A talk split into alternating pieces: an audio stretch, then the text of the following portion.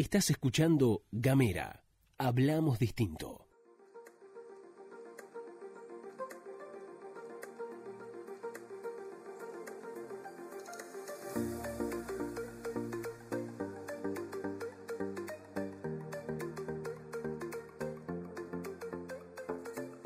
Bienvenidos, bienvenidas a un nuevo capítulo de Bitácora Gorda. Bitácora Gorda es este espacio que denominamos de alguna manera para salir del closet del sobrepeso. Las personas gordas nos dicen que tenemos que estar escondidas, donde nadie nos vea, donde nadie nos huela, donde no molestemos. Pero en Bitácora Gorda queremos todo lo contrario. De hecho, en las redes sociales donde nació Bitácora Gorda, uno de los hashtags que más usamos es nos van a ver. Así que si lo buscan seguramente van a encontrar muchas cosas para leer. ¿De qué vamos a hablar hoy en Bitácora Gorda? Vamos a hablar de sexo. Sí señora, sí señor, las personas gordas tenemos sexo, queremos tener sexo y además nos merecemos no solamente sentirnos deseadas, deseados, sino también sentir placer. Cuando hablamos eh, de personas con sobrepeso, enseguida aparecen como tres tópicos que son los más característicos. La ley de talles, la discriminación y la salud. Ya hemos hablado en capítulos anteriores sobre este doble discurso, lamentablemente, que tienen muchos. Pero no hace falta escarbar demasiado para encontrarnos que si hablamos de personas gordas, hay una usina de tópicos, hay muchísimas cosas de las que podemos hablar. Y por eso hoy vamos a hablar de sexo. Em, ¿Qué pasa con la sexualidad de las personas gordas?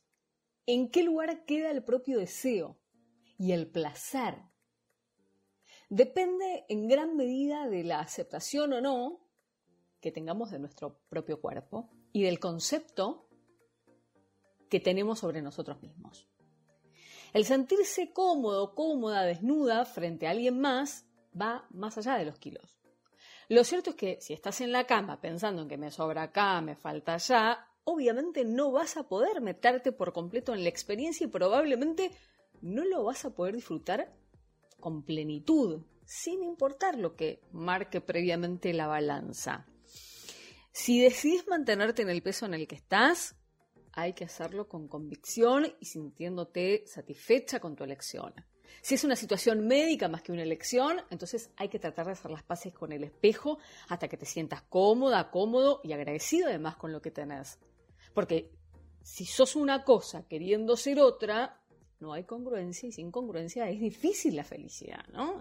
Por eso, ¿no? De lo que hablamos en el capítulo anterior, de toda esta cuestión del autoamor y la autoestima, hay que trabajar mucho internamente en la autoestima, en el autoamor y cómo te sentís con vos mismo. Es lo mejor que puedes hacer por vos antes de pensar incluso en este, un plan nutricional que, paréntesis, siempre lo tiene que seguir un profesional de la salud. Em, más allá, obviamente, de la mirada profesional, la, realidad que atraviesa a las personas con sobrepeso a la hora de la intimidad es totalmente particular y personal.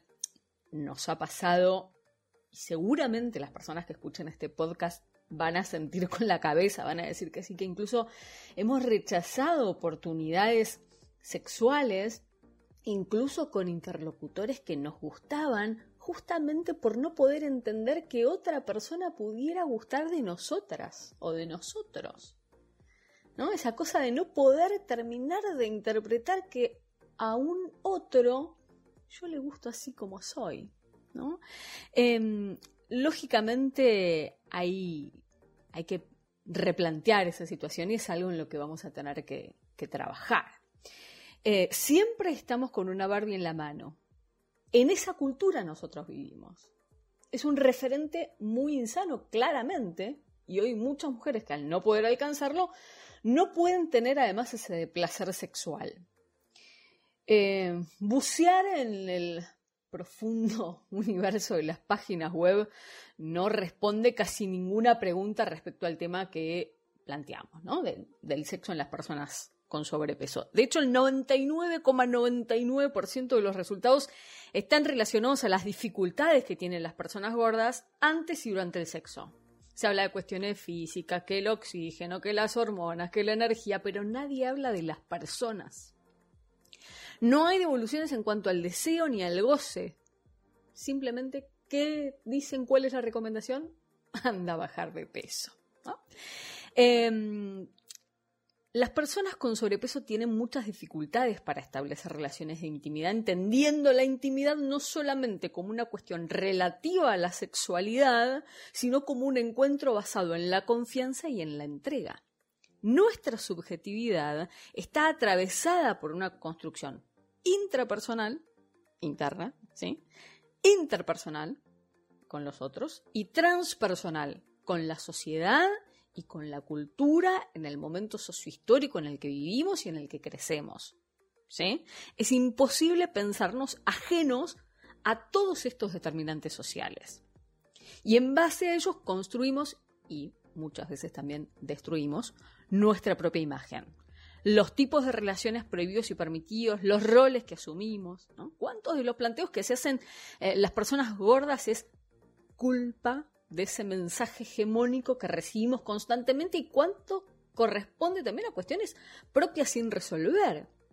Es más la presión para las mujeres que para los varones, es distinto. Ustedes ya saben cuál es mi teoría.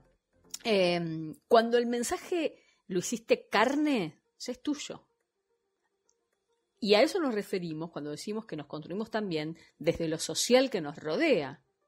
Entonces, si el mensaje se podría identificar, la cuestión es que quienes lo sufren ya tienen tan incorporado el mensaje que pasa directamente a ser mambo a resolver internamente. La cuestión es cuán internalizado tengo ese discurso y cuánto lo estoy encarnando. ¿no? Y hay mensajes para todas las sexualidades, ¿no? Hay expectativas sobre cómo debe ser una mujer, cómo debe ser un varón, cómo debe ser un travesti, cómo debe ser un varón gay, cómo debe ser una mujer lesbiana. Todos somos presos del mensaje y, cuando lo internalizamos también pasamos a ser productores y reproductores de ese mensaje. Em, y acá hay otra cuestión. En una entrevista que se publicó el 31 de agosto de 2018 en el diario Infobae, una humorista que se define como extra large fue consultada específicamente por su vida sexual y su respuesta generó mucho ruido, vamos a decirlo de algún modo. Sexo, un montón, dijo. Yo siempre digo que tuve más sexo de gorda que de flaca. Cuando era flaca, era histérica. Estaba tan buena en ese momento que podía elegir con quién estar. La gorda no tiene para elegir. Tenés un candidato y vas al hueso. ¿Es ese o no hay nada más? Y obviamente yo traigo esto y digo, cuando se refuerzan los estereotipos y se replica un mensaje a nivel social que ya está instalado, no le hacemos bien a nadie. La persona gorda no puede ser considerada descarte porque tiene tanto derecho al goce como cualquiera, indistintamente de las medidas que tenga su cuerpo. Y por desgracia, este son un reflejo más sobre la gordofobia, de la que también hablamos el capítulo pasado, que existe en nuestra sociedad. Eh, Después de intentar una búsqueda en Google sobre el sexo con mujeres, de mujeres con sobrepeso, eh, hay lamentablemente una enorme cantidad de resultados que dicen que las mujeres gordas somos feas y olemos mal, y recalca además que somos más fáciles y agradecidas. Y esto lleva a analizar un mito muy escuchado acerca de la sexualidad de las personas gordas, ¿no? En particular sobre las chicas, y de ellas se dice que son mejores en la cama. ¿Y por qué ese mito? Para descubrir la razón de todo esto, solamente hace falta mirar algunos foros, leer algunas respuestas en las redes sociales. Eh, se dice de nosotras bellezas como que somos mejores en la cama porque tenemos mucho menos sexo y por ende lo hacemos con más ganas. Otros dicen que lo hacemos siempre pensando en que puede ser la última vez que alguien se interese por nosotras y por eso nos esforzamos. También he leído que las gordas la chupan mejor porque siempre tienen hambre, que somos una especie de seguro para cuando los chicos llevan una temporada de sequía, porque nunca decimos que no. ¿Pero acaso el goce está prohibido? ¿El placer sexual solamente está reservado para las personas que lucen figuras aptas? La vida sexual se le permite con libertad exclusivamente a quienes primero se reportan con la balanza. O sea, ninguna de estas cosas tiene el menor de los sentidos. Ya lo dijo mejor que nadie Luciana Pecker. Si en una revolución no hay abrazo, sexo y postre, entonces no es una revolución.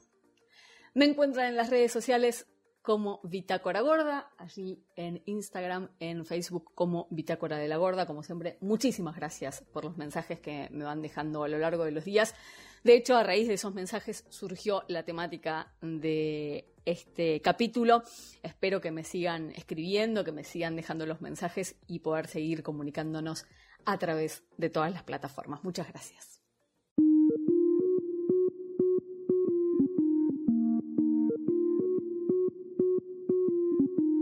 Seguí nuestros contenidos en gamera.com.ar.